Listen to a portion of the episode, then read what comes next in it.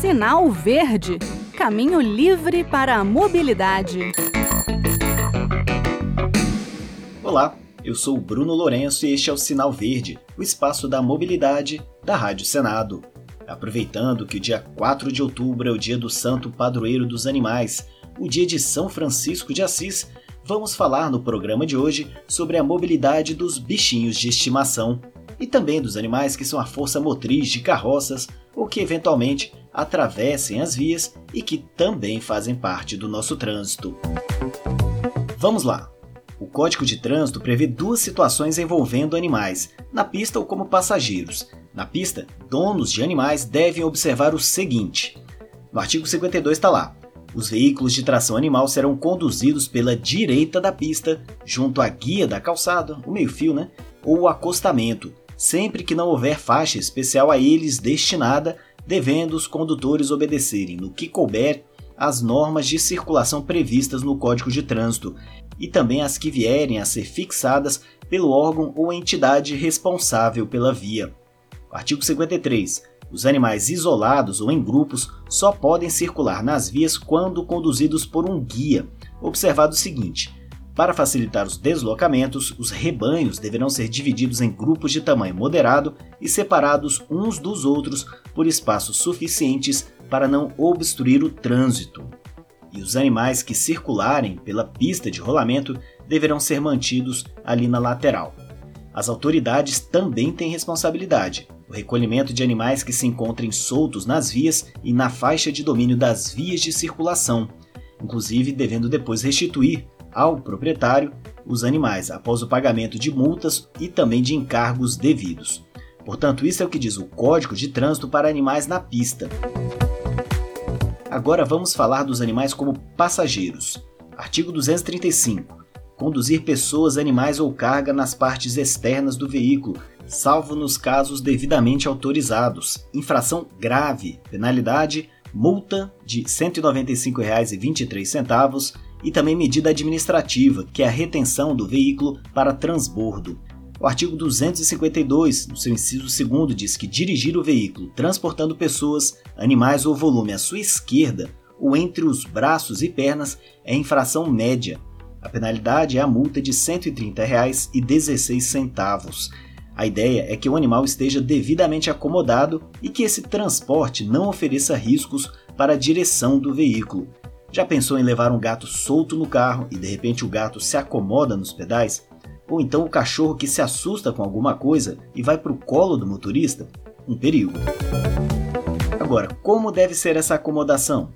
Aqui eu vou fazer um compilado do que indicam ONGs ligadas a direitos de animais e também a Secretaria Nacional de Trânsito.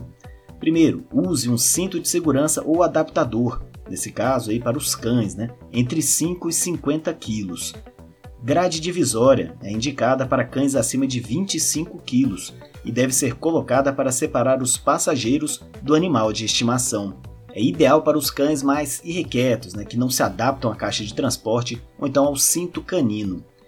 E por último, a caixa de transporte, né, ou então gaiolas, né, para fazer esse transporte. Há casos de animais que enjoam mesmo em trajetos curtos, então é bom consultar um veterinário e ver se não seria o caso de dar um remedinho antes. A janela um pouco aberta também ajuda no enjoo. Jamais, hein? Leve o animal no banco da frente. Se parar o carro por algum tempo, não deixe o pet dentro do carro. Os animais não conseguem dissipar o calor transpirando como nós, e o risco de morte nessa situação é altíssimo para eles. Falamos do transporte de animais em veículos particulares está faltando trazer as determinações do transporte público. Normalmente, a decisão é de cada cidade. Isso vale para ônibus, metrôs, táxis ou transporte por aplicativos. É bom, no entanto, checar as condições que esse transporte pode ocorrer.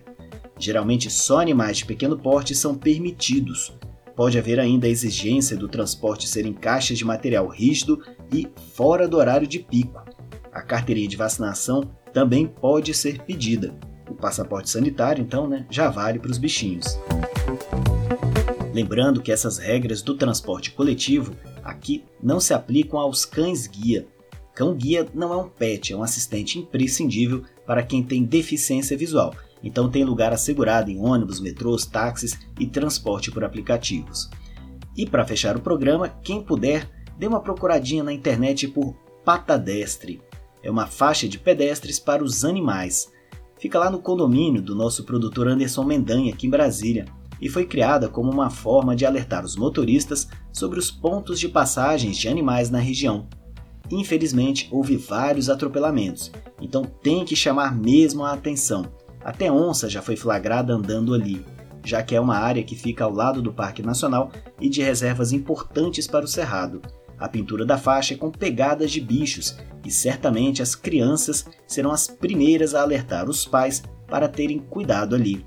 Além da pata destre, a velocidade da via foi reduzida de 60 para 40 km por hora a sinalização reflete a luz durante a noite e um quebra-molas complementa os avisos para a necessidade de desacelerar. Bem, o sinal verde chegou ao fim. Gostou? Quer fazer sugestões? Nosso e-mail é radio@senado.leg.br e o WhatsApp da Rádio Senado é 61 98611 9591. Obrigado pela audiência, um abraço a todos e até a próxima semana. Sinal Verde Caminho livre para a mobilidade.